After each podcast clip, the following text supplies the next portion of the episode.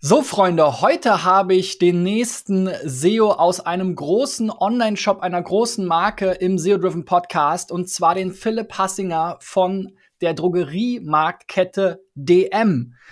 Wir haben hier ein besonderes Thema. Wir wollen nämlich heute mal ein bisschen von den Standard-SEO-Themen abweichen und gucken, warum lohnt es sich denn für einen Online-Shop oder lohnt es sich tatsächlich für einen Online-Shop auch sehr stark in Content-Marketing oder informationsgetriebenen Content zu investieren. Ähm, DM hat ein großes Magazin, was auch einiges an Sichtbarkeit hat.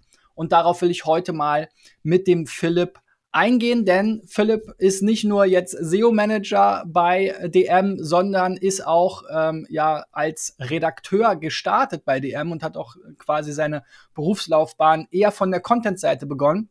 Insofern ist es super spannend, hier mal nicht nur rein technisch zu diskutieren, sondern wirklich auch mal zu diskutieren, was kann Content Marketing, SEO-driven Content Marketing oder wie auch immer man das nennen möchte, auch für Online-Shops äh, bringen. Erstmal Hallo, Philipp. Hallo Christian, danke für die Einladung. Freut mich hier zu sein. Sehr gerne. Also wenn wir uns so äh, DM angucken, kennt ja wahrscheinlich jeder auch natürlich eine coole Domain, zwei Buchstaben. ja? Die, das muss man auch erstmal schaffen.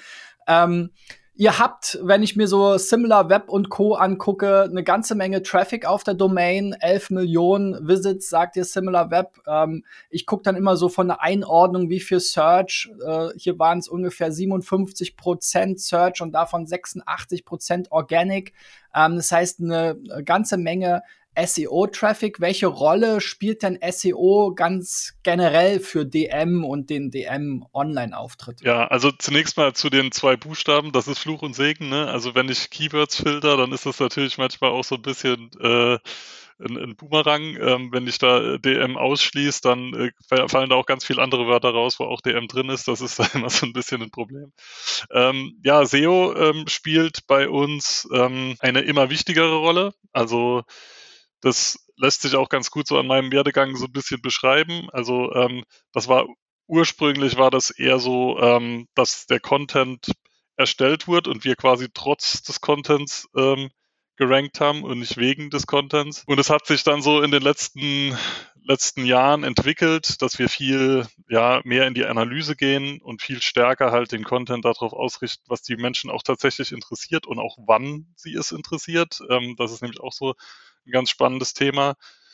Und ähm, ja, dadurch wird es immer wichtiger, ähm, im Unternehmen auch bei der ähm, bei Entwicklungsthemen, also ähm, auch gerade bei dem technischen Part wird es jetzt viel mehr auch mitgedacht als noch vor drei Jahren ungefähr, wo man da noch ein bisschen mehr Überzeugungsarbeit leisten musste. Und ja, dadurch ähm, ja, gibt es zwei so Effekte, dass halt technisch und auch inhaltlich immer mehr in die Richtung optimiert wird und das sieht man dann halt auch entsprechend. Ja, wenn man hier in Sistrix reinschaut, dann ist die Kurve ja sehr beeindruckend, so wie du schon gesagt hast, so vor drei Jahren oder so ging es dann los und seitdem gibt's bis auf natürlich die typischen kleineren Schwankungen eigentlich nur eine Richtung Ihr habt hier sogar schon an den 60 äh, Sichtbarkeitspunkten gekratzt. Jetzt ist ja Sichtbarkeit immer so die eine Sache. Äh, vielleicht kannst du ja mal sagen, welche Bedeutung spielt so eine, so eine Sichtbarkeitskurve für euch? Also das ist natürlich schon ähm, ein ganz guter Anhaltspunkt, um zu gucken,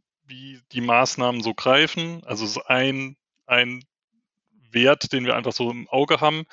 Ähm, bei der Sichtbarkeit ist es halt auch außerdem ganz gut, ähm, das auch nach Device aufzudröseln, um zu gucken, wie es halt ähm, mobil aussieht, was bei uns jetzt halt auch immer, immer bestimmender wird. Also wichtiger kann man eigentlich schon nicht mehr sagen, sondern bestimmender. Und ähm, halt natürlich auch die Konkurrenzanalyse ähm, geht ganz gut über die Sichtbarkeit. Ähm, auch was die Kommunikation im Unternehmen jetzt gerade so nach oben hin zum Beispiel, wo man vielleicht jetzt nicht so die SEO-Fachleute manchmal so sitzen hat, ähm, ist Sichtbarkeit immer sowas, was man relativ leicht erklären kann und wo man gut zeigen kann, wie sich das halt alles so entwickelt. Gleichzeitig ist es natürlich auch so ein bisschen ein Fluch, ne, weil die Sichtbarkeit ja oft auch von, von irgendwelchen ähm, Google-Updates beziehungsweise Algorithmusanpassungen abhängig ist und da muss man dann manchmal auch so ein bisschen, ja, wenn man dann die Zahlen rumschickt oder die Kurve zeigt, äh, sagen, ja, okay, keine Panik, das ist jetzt halt äh, eine Schwankung, die entweder entweder saisonal ist oder auf einen Algorithmus zurückzuführen ist oder muss man halt schon auch öfter mal in die Analyse gehen, aber ähm, grundsätzlich ist es schon ganz anschaulicher Wert einfach. Ja, es ist ja auch so, dass manchmal man Punkte sammelt, gerade wenn man jetzt viel in Content investiert, zu Keywords, die jetzt vielleicht eher zufällig sind oder nicht ganz so relevant oder wo Google auch immer weiter nach feinjustiert, ne? Gerade so Shorthead-Keywords, äh, ähm, Single Keywords, wo, wo dann eben sehr viel Nachfrage drauf ist, dementsprechend auch viele Sichtbarkeitspunkte gesammelt werden. Und wenn Google da eben nachjustiert und sagt, na ja, gut, eine Drogerie kann jetzt hier eigentlich doch keine gute Aussage zu XY machen. Ja, wir haben da so ein Beispiel bei uns, ähm, eine, eine Online-Apotheke, wo wir dann eben auch ähm, äh, sehr viele Inhalte hatten, die wir quasi übernommen haben vor ein paar Jahren äh, von unseren Vorgängern und wo wir eben auch rigoros aussortiert haben, weil dort eben auch viele, sag ich mal, so pathologische Krankheiten erklärt wurden, äh, die, die jetzt wo ein Apotheker nicht wirklich helfen kann. Ne? Und wir haben uns dann eben wirklich mehr darauf beschränkt, okay, Erkältung und Allergien und solche Sachen, wo eben wirklich man auch in der Apotheke Hilfe bekommt. Äh, wenn man jetzt eine tödliche Krankheit hat, dann sollte man sich eher an andere wenden. Aber ähm, das ist natürlich etwas, was in der Vergangenheit gut funktioniert hat, so diese Lexika und so weiter zu allem von A bis Z in dem jeweiligen Bereich durchdefinieren. Ähm, habt ihr denn da auch so, äh, du hast ja schon gesagt, der Content, der existiert schon äh, länger ähm, und ihr habt jetzt da strukturelle Veränderungen, Optimierungen vorgenommen. Habt ihr denn da auch ähm, Inhalte aussortiert jetzt nach diesem Credo oder ähm, wie seid ihr da unterwegs. Genau, da muss ich vielleicht auch nochmal so ein bisschen auf, äh, ausholen. Du hast ja ähm, auch schon das angesprochen, das sieht man auch in der Sichtbarkeitskurve, dass das jetzt seit 2020 ähm, ordentlich steigt. Das war halt auch genau der Punkt, wo wir einen Relaunch hatten der Website und da haben wir uns im Vorhinein schon ganz genau äh, angeguckt, wie wir strukturell da vorgehen wollen und auch ähm, das, das, den kompletten Content angeschaut. Ähm, wir hatten damals sehr viel mehr Seiten, ähm, die aber sich sehr häufig auch Konkurrenz gemacht haben, weil da halt keiner irgendwie ein Auge drauf hatte. Das haben wir uns dann halt angeschaut, haben dann vermeint, also relativ wenige Inhalte, also im Vergleich wenige Inhalte umgezogen äh, auf das auf das neue. Also das der Anlass war ein äh, Update vom äh, Content Management System. Ähm, und da mussten wir sowieso alles anpacken. Das hat so seine Nachteile, aber natürlich auch den Vorteil, dass man wirklich auch alles nochmal angucken muss. Ja, da haben wir dann halt ähm, aussortiert, haben uns vorher auch überlegt, okay, wie bauen wir die Struktur der Seite so auf, dass es halt auch gut verständlich ist, welcher Inhalt wo zu suchen ist. Das war vorher nämlich auch nicht immer, immer so klar. Und haben halt diese berühmten Silos eingeführt ähm, und dann halt sehr ausgewählt den Content überführt. Und das hat obwohl die Seiten sich dann so stark eigentlich reduziert haben, dazu geführt, dass ähm, ja die Sichtbarkeit und auch die Klicks und alles ähm, gestiegen sind.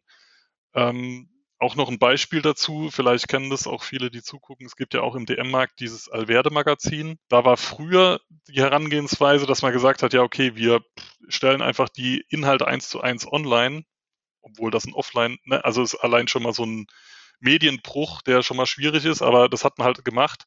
Und dadurch hat man halt ja, wie so eine Lawine von Content gehabt, der da halt ähm, auf der Seite drauf war. Und das war halt ein ganz wichtiges, also das, was du angesprochen hast, auch Inhalte abzuschneiden und sagen, nee, das alles, der, der ganze Haufen hier, der kann alles weg.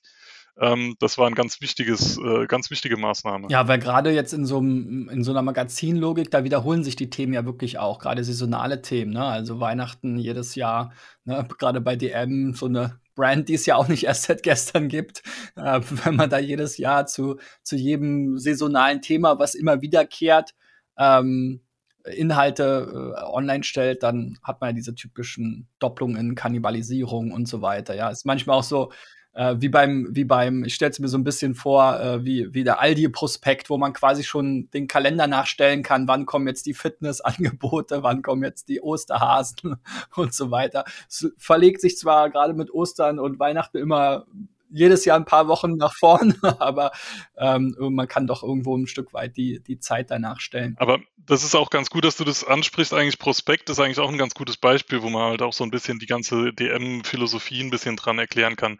Es gibt ja kein DM-Prospekt. Also es gibt mal Handzettel oder sowas, die halt irgendwie beigelegt werden, aber grundsätzlich widerspricht es der ganzen ähm, ja, ganzen Verständnis, so wie wir auch dem Kunden gegenüber treten möchten. Also es gibt da auch keine Sonderangebote bei DM. Es wird eher so auf ähm, ein Niedrigpreis oder immer günstig Preis probiert zu kommunizieren, was natürlich bisschen schwieriger ist als Sonderangebote. Ähm, und daraus resultiert halt auch, dass ähm, dieses wir möchten so, dass der Kunde immer dann zu uns kommt, wenn er halt auch irgendwie ein Bedürfnis hat und nicht irgendwie gucken muss, wann es gerade irgendwie Sonderangebot gibt. Ähm, das ist schon auch so, SEO passt da eigentlich sehr gut in die digitale Strategie rein, ne? weil es ist ja genau dieses Pull-Thema. Also er kommt genau dann, wenn er halt irgendwas auf dem Herzen hat, irgendein Problem zu uns. Und das erklärt auch so ein bisschen den Stellenwert von SEO und auch vom, vom Beratungs, von den Beratungsinhalten, die halt bei uns doch auch im Vergleich zur Konkurrenz doch etwas äh, ausführlicher vielleicht auch sind. Ja, das ist ja auch die klassische Evergreen-Strategie. Ne? In SEO versucht man ja schon äh, immer einen großen Evergreen-Anteil zu haben. Gibt natürlich auch andere Ansätze und Strategien, die sehr erfolgreich sein können. Aber ähm, an sich sozusagen der Standard ist, lass uns gucken, was wird eben immer gesucht. Sicherlich auch mal saisonal, aber dann eben dazu passende Inhalte schaffen und äh, dann die Kunden immer dann, wenn sie danach suchen, eben entsprechend äh, bedienen oder äh, ja, den, in Kontakt kommen. Ähm, jetzt ist ja auch ein heißes Thema seit ein paar Jahren das Thema Suchintention. Auch die Tools implementieren das so langsam mit verschiedenen Ansätzen. Das habe ich mir also auch mal angesehen, weil ich ja wusste, dass wir jetzt hier mehr über den informativen äh, Bereich äh, äh sprechen. SAMrush zum Beispiel ähm, sagt hier, dass sogar 50 Prozent der Keywords eher informational sind und auch ein recht großer Anteil ähm, des Traffics, der daraus errechnet wird, informational ist, gegenüber jetzt ähm, den klassischen Brand oder, oder eher kommerziellen oder transaktional getriebenen Suchen. Ähm, wie, äh, wie Achtet ihr da drauf oder ist das für euch irgendwo äh, eine Auswertung, die euch anschaut, ähm, welche Intention der Traffic hat? Oder man kann es ja auch im, im, Funnel oder in der Customer Journey äh, betrachten. Ist das ein Thema? Versucht ihr das auszuwerten? Ja, also das auf jeden Fall. Also diese Anteile oder dass wir irgendwie an, bestimmte Anteile irgendwie anstreben, das jetzt nicht. Ähm, aber das natürlich ähm, Beratungsinhalt woanders ansetzt, auch gerade in der Customer Journey, was du jetzt gerade auch angesprochen hast, als jetzt ähm, eine Produktdetailseite. Das ist äh, schon irgendwie klar. Ähm, da sind wir auch dran und jetzt auch immer noch weiter am Schärfen, zu sagen, okay, wo setzt welcher Content an ähm, in der in der Journey, in dem in dem Sales Funnel von mir aus auch. Ähm, und äh, welche Kennwerte sind dann halt auch an der jeweiligen Stelle die richtigen. Ja, also ich kann jetzt natürlich bei einem informationalen Content nicht die Conversion Rate als Erfolgsfaktor wirklich als ähm, oder den bestimmenden als Erfolgsfaktor anlegen, weil das einfach an der Stelle ähm, wo wir da dem Kunden begegnen, einfach noch viel zu früh ist. Da wird man so ein bisschen mit der Tür ins Haus fallen. Ähm, Natürlich, trotzdem sind wir ein Online-Shop, also die Conversion ist schon das, was am Schluss irgendwie so erreicht werden soll, wobei natürlich Conversion auch heißen kann, Newsletter, Anmeldung oder sowas. Es ist schon eine Unterscheidung, die wir sehr stark treffen. Was wir halt auch beobachten, ist, dass die äh, Grenzen sich da aber auch so ein bisschen aufweichen. Also äh, wir immer mehr oder ja, zunehmend Content haben, der sich nicht mehr so leicht in eins von den zweien, sage ich jetzt mal, also Navigational lasse ich jetzt mal raus, aber ähm, informativ oder äh, transaktional nicht mehr so leicht da einordnen lassen. Und das ist halt ähm, auch sowas, was sich zum Teil sogar saisonal ändert. Ne? Also gerade so, was du angesprochen hast, Weihnachten, Ostern. Das kommt so ein bisschen drauf an, in welchem Zeitraum man vor diesem Fest sich gerade befindet. Ne? Also wenn jemand anfängt zu suchen, dann geht es vielleicht eher so um das Thema Deko oder sowas. Ähm, und je näher man dann an das Ereignis rankommt, geht es dann mehr um Geschenke oder so keine Ahnung, dann bei Weihnachten festliche Frisuren und sowas halt. Ähm, das ändert sich halt und man muss da schon von vornherein so ein bisschen das mitdenken, wenn man jetzt nicht ständig den Content anpassen will an die Suchintention. Da habe ich auch ein schönes Beispiel. Ähm, wir haben einen, ähm, einen Händler für, für Weihnachtsbäume oder eben diese typischen äh, Tannen. Ähm, beraten und die äh, wollten auch in den Bereich Weihnachtsbaumschmuck rein, weil sie dann natürlich die Kunden und Kundinnen schon ein bisschen früher ähm, erreichen. Und äh, da haben wir eben auch eher so Informationscontent geschaffen. Aber erst ab dem Moment, wo der Kunde dann auch Weihnachtsbaumschmuck anbieten konnte und auch auf der Seite integrieren konnte, ähm, hat sie sich wirklich ganzjährig auch in den Top 10 äh, etabliert. Ja, also es gibt ja auch nicht diese ähm, diese laserscharfe Trennung zwischen diesen Suchintentionen. Ne? Also es gibt ja viele Bereiche. Sicherlich jetzt bei euch ist es noch noch einfacher in den meisten Bereichen zu trennen. Aber wir sind zum Beispiel auch viel im Reisebereich unterwegs. Da, da kann man das gar nicht mehr so leicht trennen. Ne? Da gibt's selbst, wenn jemand nach Last-Minute Mallorca-Reise buchen ähm, sucht, immer noch Informationsbedarf. Ja? Und ähm, auch in den Customer Journey Auswertungen, sagen wir mal, pre-Covid, war das oft so, dass selbst Last-Minute-Reisende noch 14 Tage vor, äh, also Last, Leute, die nach Last-Minute-Reisen gesucht haben, noch 14 Tage vor, der, vor dem Abschluss der Buchung waren.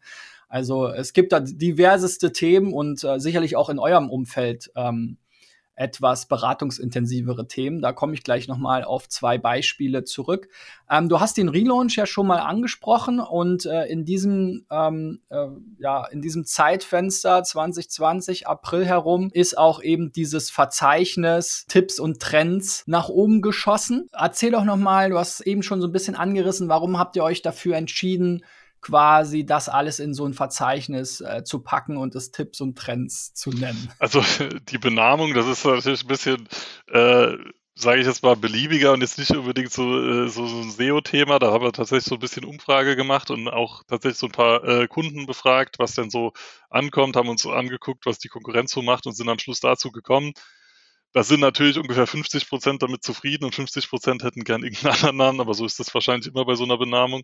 Ähm, ja, so ist es jetzt. Also das ist unser Magazin. Das ähm, so in ein Silo zu packen, war halt äh, zum einen ganz einfach ähm, ein Ratschlag. Also es ist ja auch irgendwie so, dass wir uns natürlich vorher auch so ein bisschen Beratung eingeholt haben.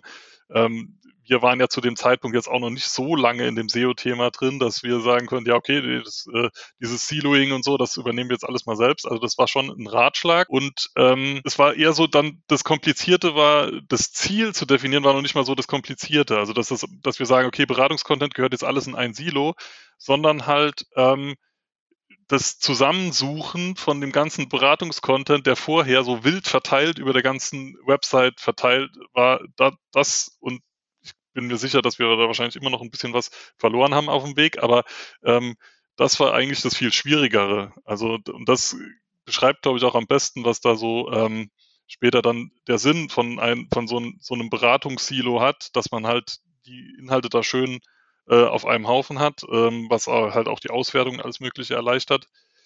Nichtsdestotrotz, und das, da kommen wir wieder zu dem Thema zurück, ähm, ja, was ist jetzt informativer Content? Wir haben gerade auch im Bereich Nachhaltigkeit und sowas ähm, Inhalte, die in diesem Magazin verortet sind, die aber schon natürlich sehr starke transaktionale ähm, Tendenzen haben einfach. Das hängt damit zusammen, dass Nachhaltigkeit auch direkt produktbezogen immer erklärungsbedürftig ist. Das ist nichts, was einfach so quasi klar ist.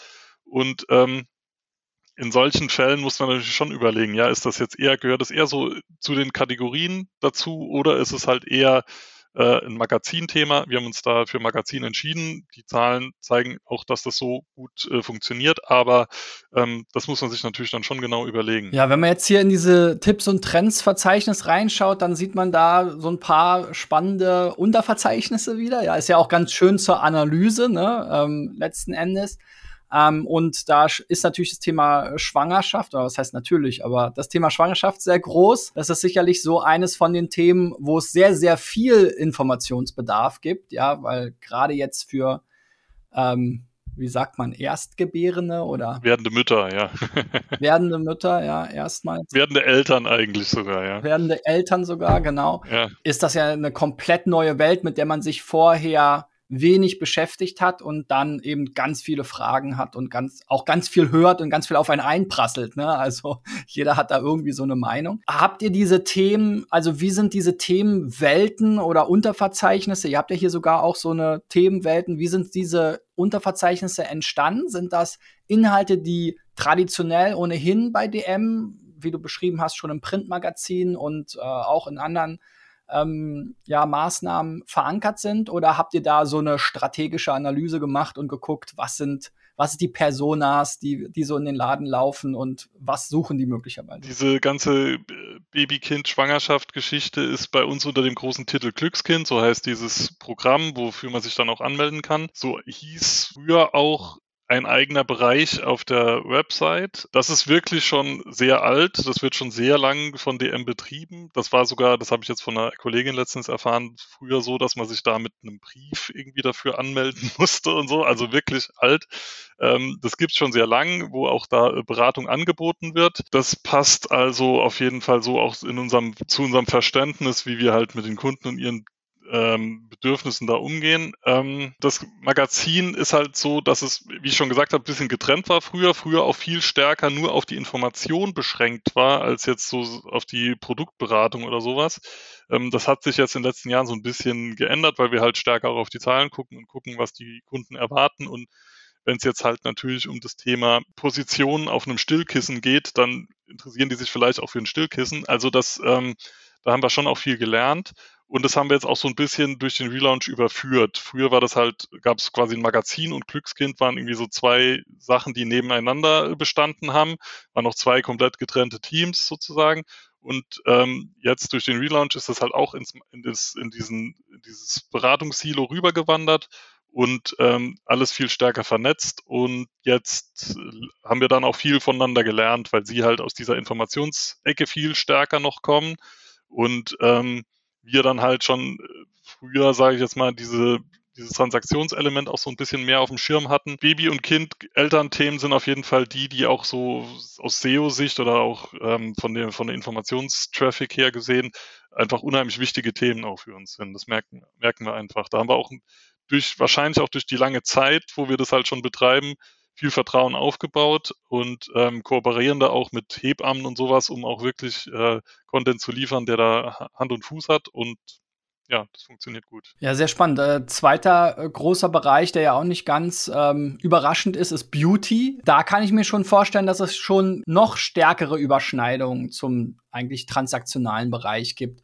Es gibt ja auch einige, ich denke da an, an Real zum Beispiel, die jetzt auch sehr, äh, glaube ich, meines Wissens gar nicht so diesen Magazin, Blog, Ratgeber teilhaben, sondern das ziemlich stark auf den Kategorieseiten teilweise integriert haben, ja. Ich habe da immer so ein Beispiel vor Augen mit Motorrollern, ja, da hast du dann oben die Liste der Motorroller und unten noch mal gefühlt 10.000 Wörter Ratgeber-Content. Wie grenzt ihr das da ab? Gerade jetzt so bei Kosmetik und Beauty-Geschichten. Ähm, schreibt ihr dann wirklich nur über so die klassischen Schminktipps oder, oder Frisuren oder ähnliches? Oder ähm, ja, wie, wie ist da so das Zusammenspiel? Cross-referenziert ihr die Sachen? Integriert ihr vielleicht auch Teile der Inhalte? Weil es ja auch alles verkaufsfördernd ist. Ne? Also wenn ich jetzt im Endeffekt mir überlege, ist jetzt für mich schwer, mich da reinzuversetzen, aber ne, welchen, welcher Lippenstift passt jetzt zu welchem Outfit oder sowas? Da, da kann ich ja dann auch direkt einen Lippenstift verkaufen, weil das ist ja wieder so eine Transaktion, da geht es um ein paar Euro oder vielleicht auch ne, 20, 30, 40, 70 Euro, aber das ist jetzt keine lebensverändernde äh, Entscheidung oder kein Urlaub, den ich für 2.000, 3.000 Euro nur einmal im Jahr buche. Du kannst aber übertragen auf zum Beispiel Bartpflege oder sowas, dann ist es vielleicht sowas, was du dann schon eher, schon vielleicht auch schon mal irgendwie gesucht hast oder so. Ja, bei, bei Haaren kann ich noch mitreden, Bart ist noch. Ja, da haben wir auch, genau, da haben wir auch nachgelegt beim letzten Lockdown. Beauty ist natürlich, auch was wir vorhin besprochen haben, so Evergreen-Content, da ist vielleicht Beauty so das Einzige, wo der Anteil, glaube ich, ein bisschen geringer ist, weil das viel mehr trendgetrieben ist. Also, dass wir da die Tools ganz gern mal irgendwie ausreizen, was, an, was Trends angeht. Also wirklich zu sagen, okay, kriegen wir da noch neuere Daten, weil wir brauchen noch neuere Daten. Habt ihr von heute Daten vielleicht sogar, weil ähm, das ist einfach so was, was sich sehr schnell entwickelt. Sonst ist es schon auch so, wie du beschrieben hast. Also das ist ähm, auch was, was wir gemerkt haben schon in einigen Fällen, dass halt wir äh, eine Kategorie haben und einen Beratungsbeitrag, der quasi diese Kategorie flankiert und wir dann so merken, dass sich der Traffic zwischen beiden so ein bisschen aufgeteilt hat oder anders ausgedrückt der Kunde nicht so richtig weiß, was der relevantere Content ist. Und ähm, da ist es schon passiert, schon ein paar Mal sogar passiert, dass wir gesagt haben, okay, der Content aus der Beratung packen wir auf jeden Fall noch zur Kategorie dran, weil das offenbar dort erwartet wird. Es gibt natürlich Evergreen-Themen, ähm, da muss trotzdem dran geblieben werden, ähm, auch was der Content an sich angeht, ist Beauty nochmal so ein bisschen speziell, weil, der, weil wir da zum Beispiel auch sehen, da ist es viel wichtiger, Bilder zu liefern, also gerade auch wenn es um Frisuren geht oder so, da kann man eigentlich, wenn man keine Bilder unterbringt, da relativ wenig reißen. Auch Video und sowas ist da viel wichtiger, weil es auch viel um das Thema Tutorial und sowas geht ähm, und How-Tos. Ähm, das ja, spielt da einfach noch eine viel wichtigere Rolle. Ja. Ich habe da auch noch mal zwei äh, schöne Beispiele rausgepickt. Äh, da hat es mir auch Sistrix leicht gemacht oder auch eure Arbeit schon, ähm, weil äh, die beiden URLs mit der höchsten Sichtbarkeit jetzt wiederum innerhalb des Tipps und Tricks Verzeichnisses sind ähm, passen wieder ganz gut zu den erwarteten Themen, aber sind sehr unterschiedlich. Also einmal haben wir hier verbotene Lebensmittel in der Schwangerschaft, ja. Und das ist wirklich ein extrem informationsgetriebener Landingpage, wo man auch erst relativ spät ein paar Produkte äh, findet. Veganer oder vegetarischer Fleischersatz, ähm, Stilltee, solche Sachen. Aber da merkt man schon, okay, das Thema ist jetzt noch ein bisschen weiter weg von der Transaktion und vor allem, da geht es ja auch eher darum, was man nicht machen soll. Ne? Dann kann man natürlich Alternativen anbieten, aber man merkt schon, das Thema ist sehr viel weiter weg. Und wenn ich dann aber zu äh, äh, dem Artikel äh, die passende Kondomgröße springe, sieht es fast schon aus wie eine Shop-Kategorie, weil ich habe hier direkt Produkte integriert, above the fold. Ich habe hier sogar Filtermöglichkeiten, allerdings nicht nach Größe, witzigerweise, oder? Ja, nee, Größe finde ich jetzt hier nicht.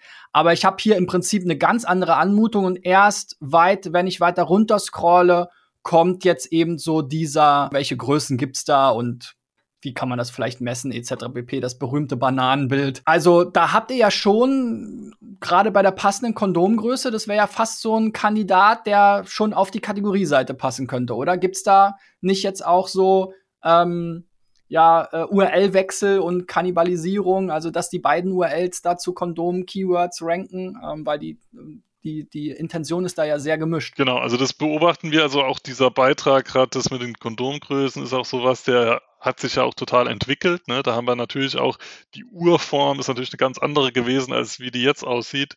Die haben wir halt schon äh, erstellt und haben dann uns halt immer wieder die Zahlen angeguckt, immer wieder geguckt, was ausprobiert, geguckt, wie das angenommen wird. Ähm, das ist war halt da aber schon früh so, dass das Thema alleine gut funktioniert hat. Das haben wir natürlich im Auge, weil das ist schon so, auch wie du sagst, kann natürlich schon sein, je nachdem, wie sich die Suchintention da vielleicht wandelt, könnte es schon sein, dass das besser noch näher zusammengehört oder auf eine Seite gehört. Die Filter, die du angesprochen hast, die fehlen tatsächlich in dem Fall. Deswegen probieren wir das schon irgendwie anders aufzudröseln. Also wir sind da gerade im Moment sogar dran, diesen Beitrag nochmal so ein bisschen zu optimieren und noch ein bisschen kundenfreundlicher hoffentlich zu machen. Und auch Content-Ergänzung war da ein Thema. Also wir haben da tatsächlich auch immer mal wieder nochmal irgendwie einen Aspekt dazu gekriegt. Ich meine, wir haben halt auch viele Handelspa also Hersteller, die natürlich dann auch, ähm, die man fragen kann, die zum Teil auch selbst auf ihren Seiten da ziemlich viel Beratung anbieten und dann kann man schon mit denen zusammen auch sagen, ja, okay, der Aspekt fehlt, da müssen wir noch was irgendwie ergänzen, das hier ist nicht ganz richtig, da muss man was anders formulieren und so.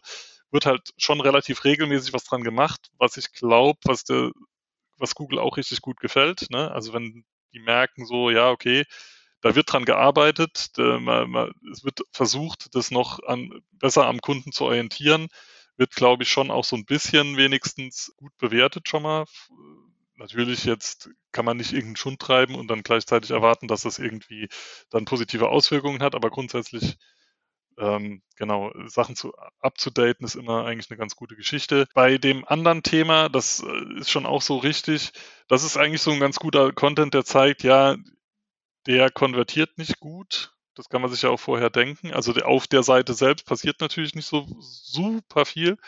Aber ähm, wir machen den halt trotzdem. Erstens mal, weil wir gemerkt haben, dass das ein Thema ist, was für die für unsere Kunden relevant ist, weil halt auch ähm, auf so einer hohen Beratungsebene die Conversion nicht so das Entscheidende ist. Da wäre es jetzt eher dann interessant zu sagen, okay, wie können wir noch andere Themen, die vielleicht ähnlich, also gut, nicht gleich, aber ähnlich relevant sind für die Menschen, die das suchen, da so ein bisschen im Ökosystem zu halten. Also wie vielleicht noch einen anderen Beitrag anzubieten, der ähm, auch noch da mehr berät. Da geht es halt auch viel um, wo es halt bei Beratung auch immer drum geht, ne, um das Thema Branding. Also möchten wir dafür bekannt sein, dass wir eine Beratung bieten.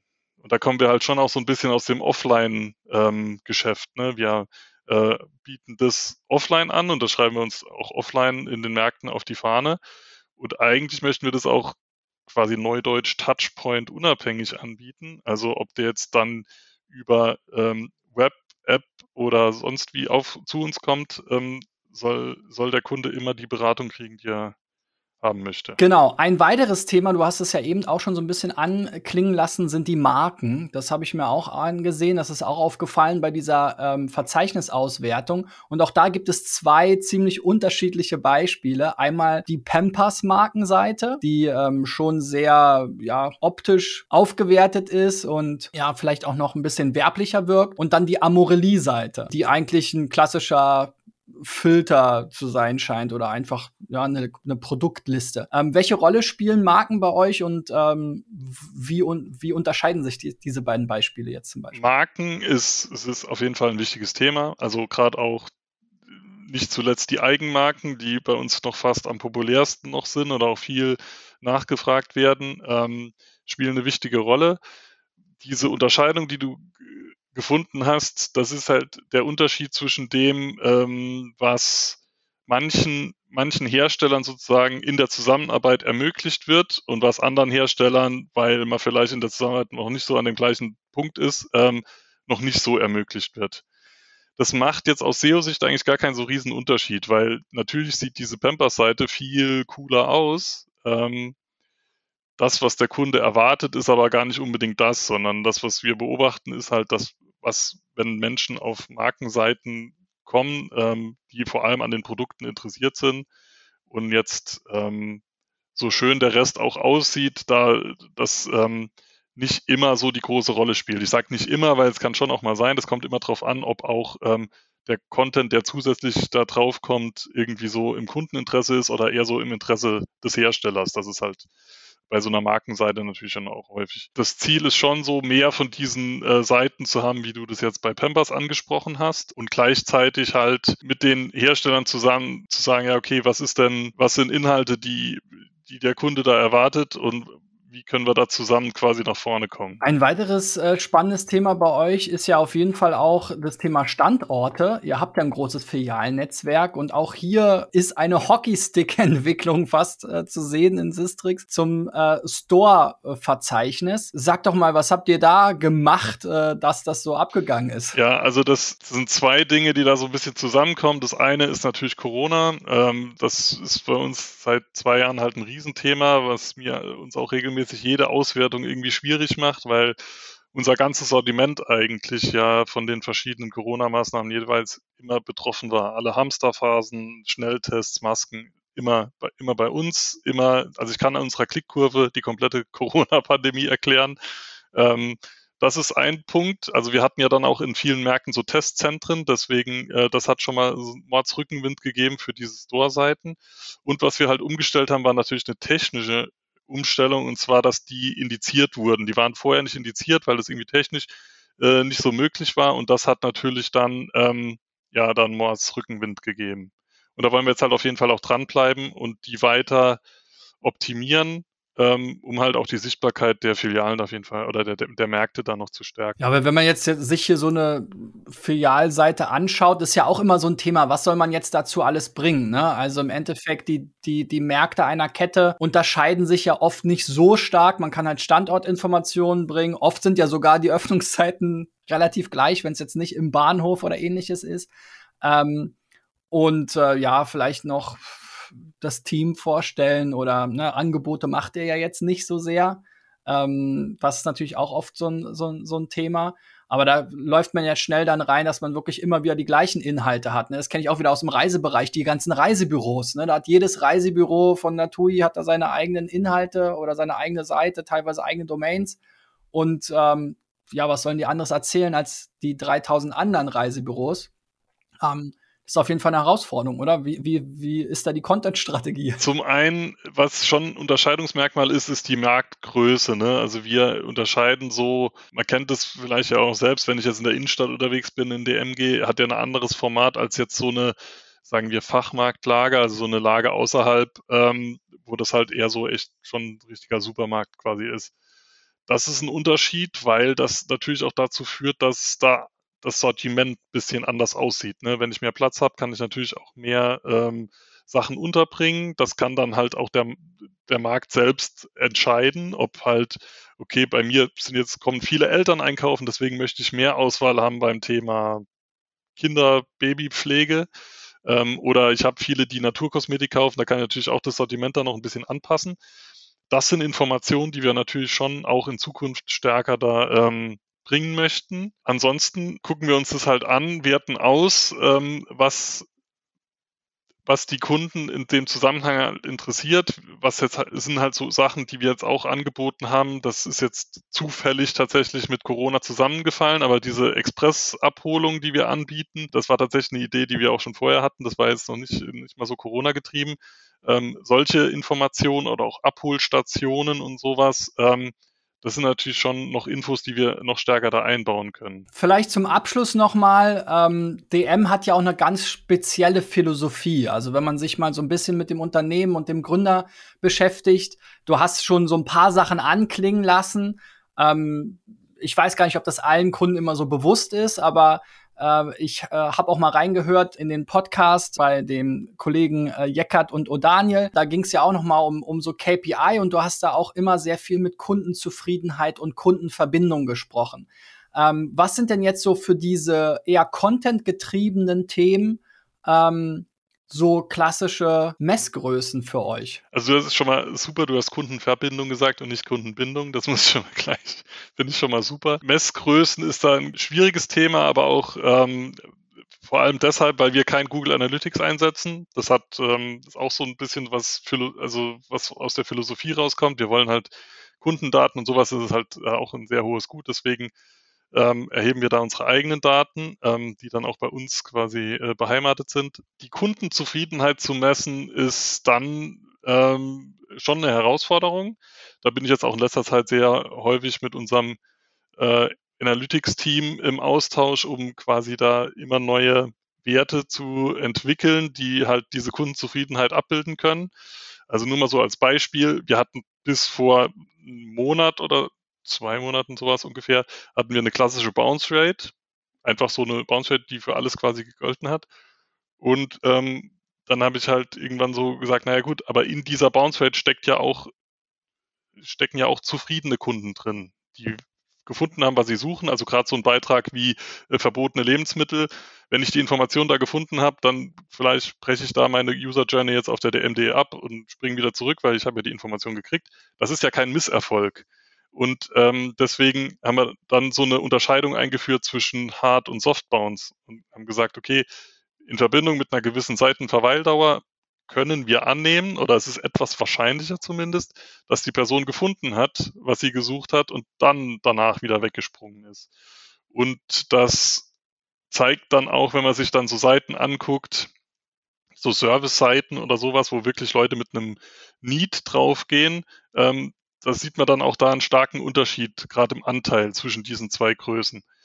Das ist jetzt aber auch nur ein Beispiel. Wir sind jetzt gerade auch dran, so eine Art Interaktionsrate zu, äh, zu bauen und zu sagen, okay, ähm, wenn der Kunde auf der Seite das, das, das macht, ob wenn er irgendwo draufklickt oder wenn er irgendwie weiter surft, wenn er die interne Suche benutzt oder sowas, dann ähm, ist er zwar vielleicht mit dem Inhalt jetzt auf der Seite zufrieden, aber er ist nicht so unzufrieden, dass er wegbounced. Deswegen ähm, ist das schon mal irgendwie eine Interaktion und die ist grundsätzlich gut.